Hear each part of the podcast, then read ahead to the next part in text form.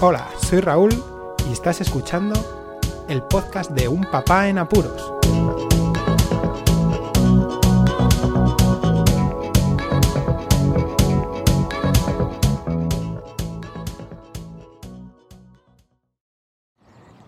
Hola, Poz Escuchas. Bienvenidos a un episodio muy importante con un tema que siempre comentamos los padres. Los biberones.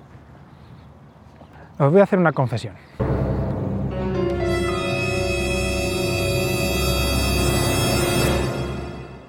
Dar biberones a los bebés es una mierda en comparación con la teta de mi mujer. Y no penséis mal, es una cuestión de practicidad y de ver cómo los niños se encuentran bien.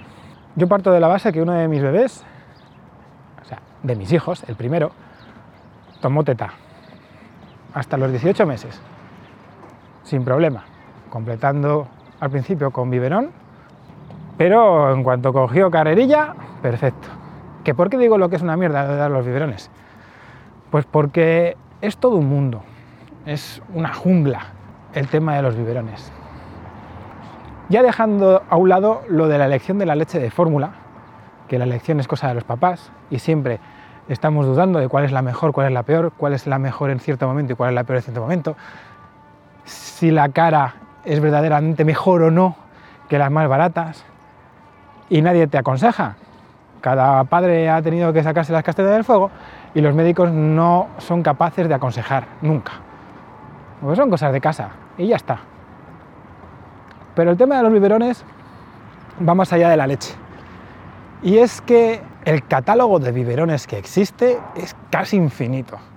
Los hay más o menos todos de, los mismos tamaños y volúmenes, porque más o menos los niños, según van creciendo, toman supuestamente una cantidad de leche más o menos fija o rondando unos mililitros. Pero oye, lo de las tetinas, de un tipo, de un material, de una forma, que luego el biberón es especial anticólicos porque tiene un sistema revolucionario y sale mucho más caro, pero tú dices, oh, pues tendrá una tecnología mejor, pero ¿qué pasa? Que es que no puedes probarlos. O sea, tienes que tirarte de cabeza y elegir los biberones a ver si le gusta a los bebés. Que cuando un bebé coge un biberón, pues la gente que me está escuchando dirá, ¿qué dice este tío? Si sus hijos han cogido el biberón perfectamente y sin problemas, pues este podcast la verdad es que estará sonando a chino. Pero en mi caso ha sido 50%. Uno de mis mellizos no le ha gustado más el, que el biberón que le dieron cuando nació, el del hospital. ¿Y sabéis qué? Que el biberón que dan en los hospitales, la tetina que se utiliza, no se vende fuera del hospital. Tienes que comprarla en páginas especializadas y a granel, que están, pues eso, destinadas a lo mejor a clínicas y a eh, hospitales privados, porque supongo que los públicos comprarán en otro sitio. Que sí, la marca es perfecta. Y todos conoceréis la marca que dan en los hospitales. Pero que luego no encuentras dudas de cuál comprar. Dicen, bueno, el látex es más parecido a lo mejor al pezón, pero luego es menos duradero. Eh, el sabor coge más el gustillo, luego el látex a, a látex, a goma que nadie te enseña esas cosas, o, la apertura, a lo mejor el bebé tuyo pues no succiona al ritmo que teóricamente dan como normal las marcas para hacer los agujeros, o cambia el bebé y succiona de un tipo o de otro dependiendo de cómo va creciendo, o, cambia y, de pronto succionaba mucho y de pronto cambia y succiona poco y piensas tú que ha sido la tetina o que está mal y no, es el bebé. Hay muchísimas variables y por eso digo que es una mierda. ¿Por qué? Pues porque cuando da la teta una mujer al bebé, la leche materna, eh, la salida de la leche es en fases. Primero es una leche más líquida, menos densa, con unos nutrientes, y luego cuando llega al final, pues sale más densa, con más grasa. Eh, vas viendo cómo el bebé succiona, notas esa succión, notan las mujeres, Incluso el padre, si se queda mirando y ya tiene mucha experiencia, ve cómo el bebé coge bien el pezón, cómo eh, succiona y cómo está tomando los nutrientes. Y cuando el bebé se queda saciado, yo he visto muchas más veces a los bebés saciados dormidos después de, de succionar el pezón de la madre que con los bibis.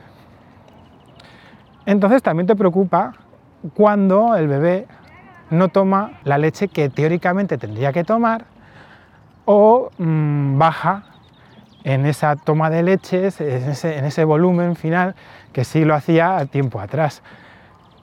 Que no somos máquinas, sí, que ya lo hemos aprendido todo el mundo, que no se puede dar una norma y decir el bebé tiene que tomar esto. Pero luego vienen los médicos y cuando a lo mejor uno de los bebés no está tomando mucha leche porque no quiere mucho, que crece bien, pero te dices que tiene que tomar esta cantidad. Y tú estás flipando, porque no ves que llegue. Y empiezas a darle vueltas y otra vez si será el biberón, si será la leche, si será la temperatura, porque esa es otra, la temperatura de los biberones. ¿Cómo se calienta el biberón? Pues sí, tú lo lees en las instrucciones de la leche, cómo se prepara un biberón.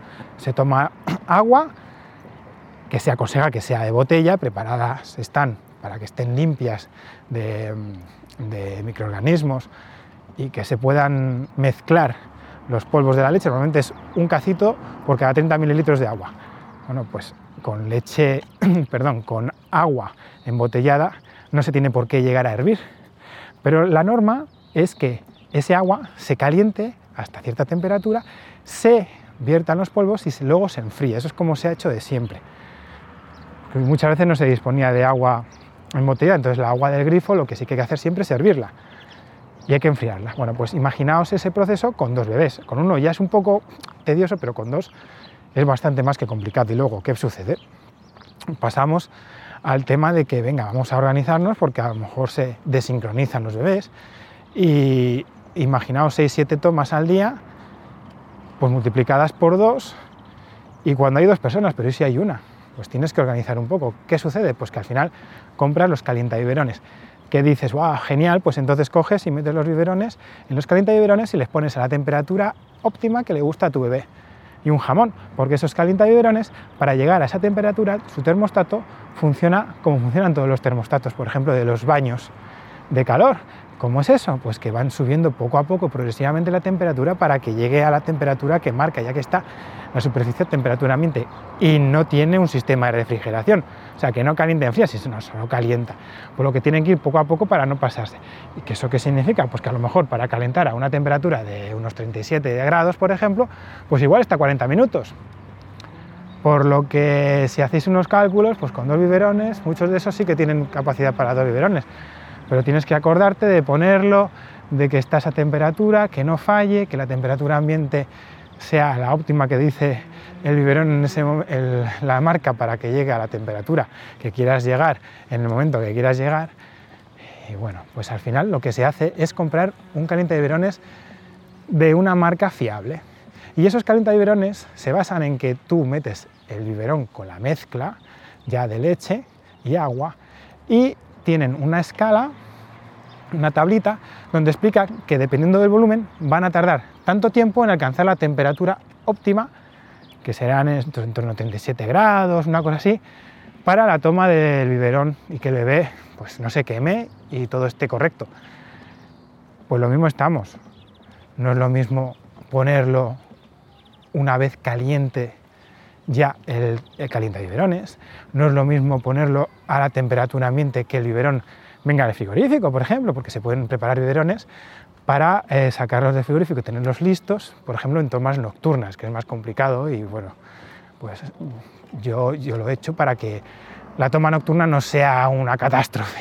Y lo dicho, bueno, pues tienes que estar pendiente de esas temperaturas porque la tabla esa ponen, son valores óptimos en un lugar óptimo y como toda teoría, pues hasta que no la pruebas, pues no sabes perfectamente cuál es la temperatura que es la, idónea y la que necesitas para el bebé y que llega al tiempo que llega, no al que marca la tabla. Por lo que es ensayo y error. Así que te pasas unos primeros días probando a ver cuál es la temperatura perfecta, más o menos, como siempre, probando ahí en, en la piel tuya, en la muñeca, por ejemplo.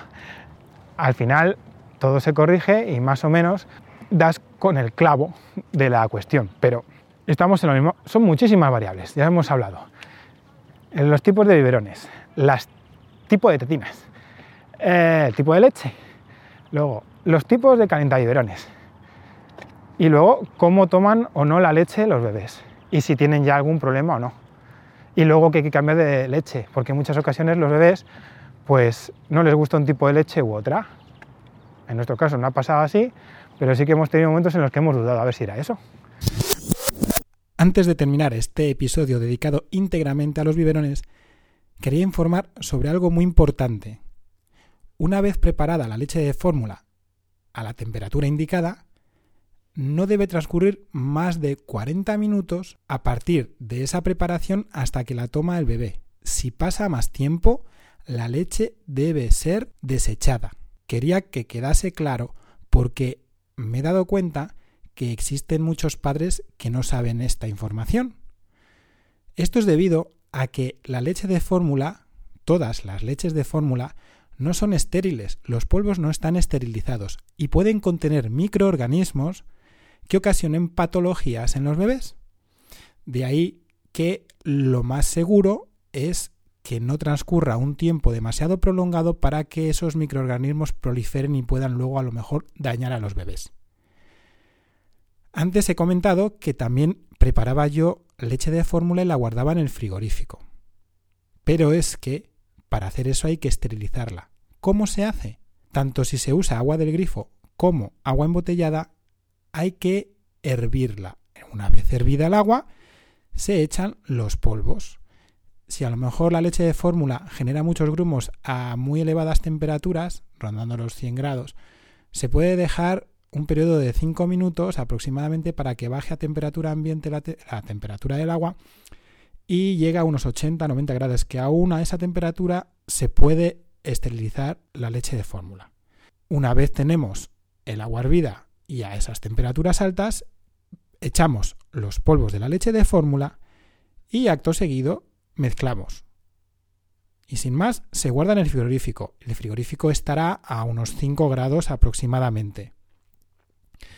Al dejar la leche de fórmula muy caliente en el frigorífico, la leche irá bajando la temperatura paulatinamente en un tiempo que permite que se esterilice. Esa leche, ya esterilizada y que es verdad que pierde alguna de las propiedades que tiene la leche de fórmula, puede guardarse en el frigorífico hasta un máximo de 24 horas. Bueno, ya no os aburro más y terminemos el episodio. Por lo que sí, estás eh, eh, servido y cubierto por las necesidades nutricionales, ya que si no hubiera leche de fórmula, pues a ver que podrían beber bien los niños y que les aportaran todo lo necesario para su correcto desarrollo. Pero en comparación con la tranquilidad que te puede dar la leche materna, no hay nada, no hay nada. Y de ahí porque digo que los biberones son una mierda. No porque las marcas no se esfuercen en adaptarse a todas las necesidades, porque sí que es verdad que hay tantísima variedad que a veces te nubla, pero desde el punto de vista de un padre, como la teta de la madre, no hay nada. Bueno, pues hemos acabado. Siempre os emplazo a que visitáis la página unpapaenapuros.raoldelapuente.com donde podréis encontrar toda la información acerca del podcast. Y nada más, muchísimas gracias por escucharme. Un saludo y hasta luego.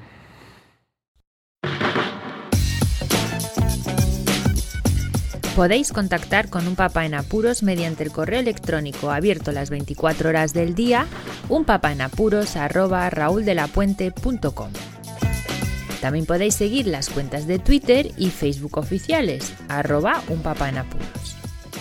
Estamos en todas las plataformas de podcasting y para que incluyáis el programa en vuestro gestor de podcast favorito podéis utilizar la dirección corta bit.ly barra un en apuros. Para que no os preocupéis, toda la información sobre el podcast se encuentra en unpapaenapuros.rauldelapuente.com y también en las notas de cada episodio. Por cierto, no os olvidéis de dejar una reseña en iTunes, dar un me gusta en iBox y compartir cada episodio en las redes sociales. Así nuestro podcast será más visible y llegará a más gente. Muchas gracias, Poz Escuchas.